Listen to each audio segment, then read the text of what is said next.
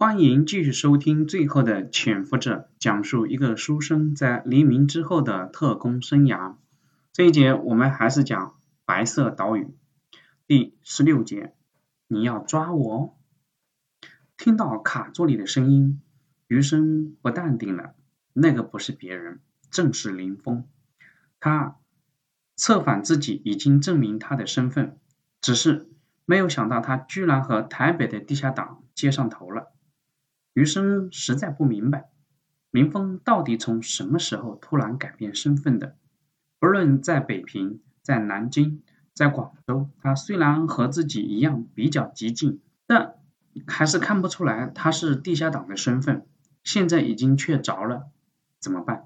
余生无心听下去，他走过去招呼毛中心回到自己的座位。毛中心小心翼翼地说：“刚才我路过那里。”听到林峰的声音才注意到的，看来他已经被赤化了。于长官，我们该怎么办？现在是抓他们，还是放长线钓大鱼？从毛中信的话他判断，他应该还不知道自己和林峰的关系。这样也好。余生想了想，对毛中心说：“我听了，确实像被赤化了，但也不能一棍子打死，兴许一时糊涂。”毕竟都是老同事，之前合作都挺好的。他之前也没有做什么出格的事情。现在的台湾岛上人心思动，谁还不留个后路？这样吧，今天全当咱们没有听见。回头我找林峰问问，给他留条路。毛中心疑惑的看着余生，余长官，这样好吗？如果毛局长知道咱知情不报。那可不是小事，我不想被关进监狱。对了，你知道那个男的是谁吗？余生赶紧的问。是谁？毛中心小声的回答。连振亨，雾峰林家的传人，在台北大学的地下党头头。余生奇怪了，你怎么知？毛中心带着有点得意的神情说道。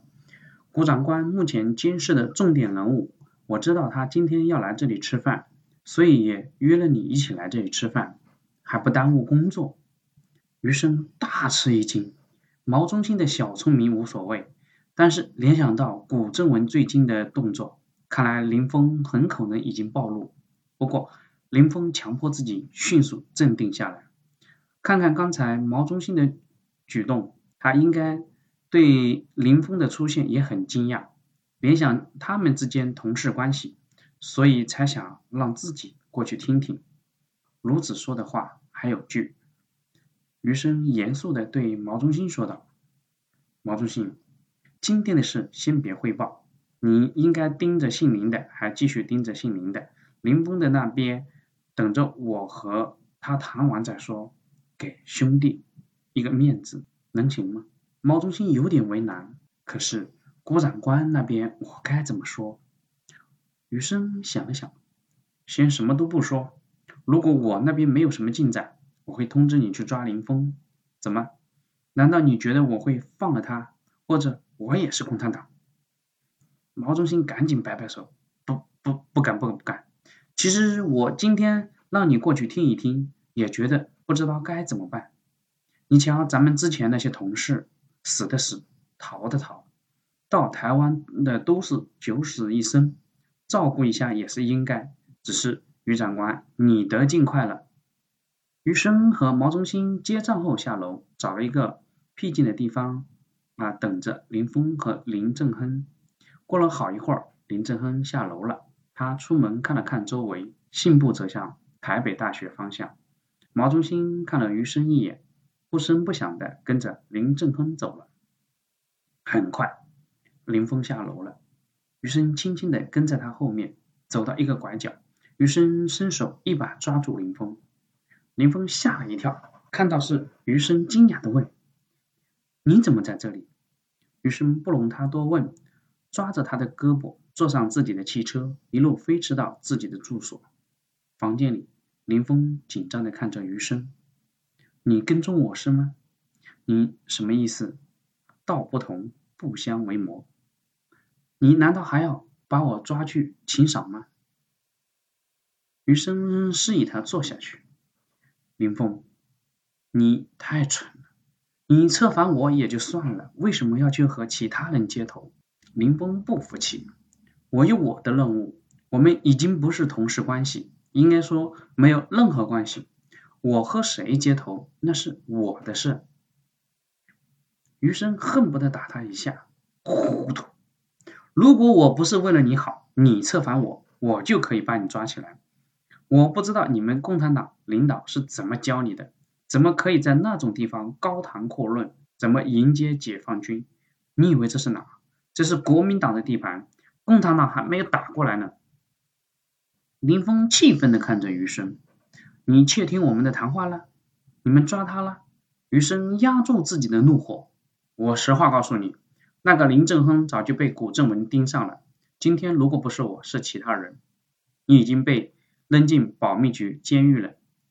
你现在能做的就是老老实实告诉我你的组织关系、你的任务，你走到哪一步，接触过什么人。”这样我才有可能救你。林峰盯着余生，你想让我当叛徒？休想！余生快抓，余生快抓狂了。你以为我和你在一起是为了放长线钓大鱼吗？你以为在台北还有别人能救你吗？今天看到你的不光是我一个人，还有古正文的人，是我好说歹说，冒着风险把你的事情压下来。你现在除了我，没有任何人可以信任了。林峰沉默了，余生舒缓了一下情绪，他站起来走到窗前，把窗帘全部都拉上，然后打开留声机，播放出优美的舞曲，走到林峰面前，陪我跳一支舞吧。林峰疑惑的抬起头看着他，然后点点头。两个人拥在一起，随着音乐晃动。余生轻声的在林峰耳边问道：“你是什么时候加入共产党的？”林峰斩钉截铁的说：“我没有，我从来就没有加入过共产党。”余生气得差点松开林峰的手，不过他也想起来，有些秘密党员是没有法没有办法加入共产党的，不能有任何入党的手续，即使你心里是，但是。组织上你也不是，比如他自己，当初他曾经申请入党，但是申进认为没有共产党员的身份能更好的开展工作，只要心里是，手续上是不是已经不重要了？也许林峰就是这种情况。余生平静的回答：我明白，你是属于那种秘密党员，就是不办手续、不举行仪式的共产党员，地下工作需要吗？就像军统很多人也不是国民党员一样，是不是党员就是一个手续问题和程序问题罢了？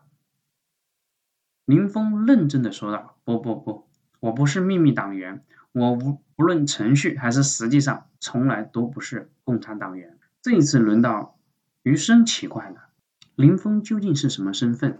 请接着往下听，这一节就讲到这里，谢谢你的收听。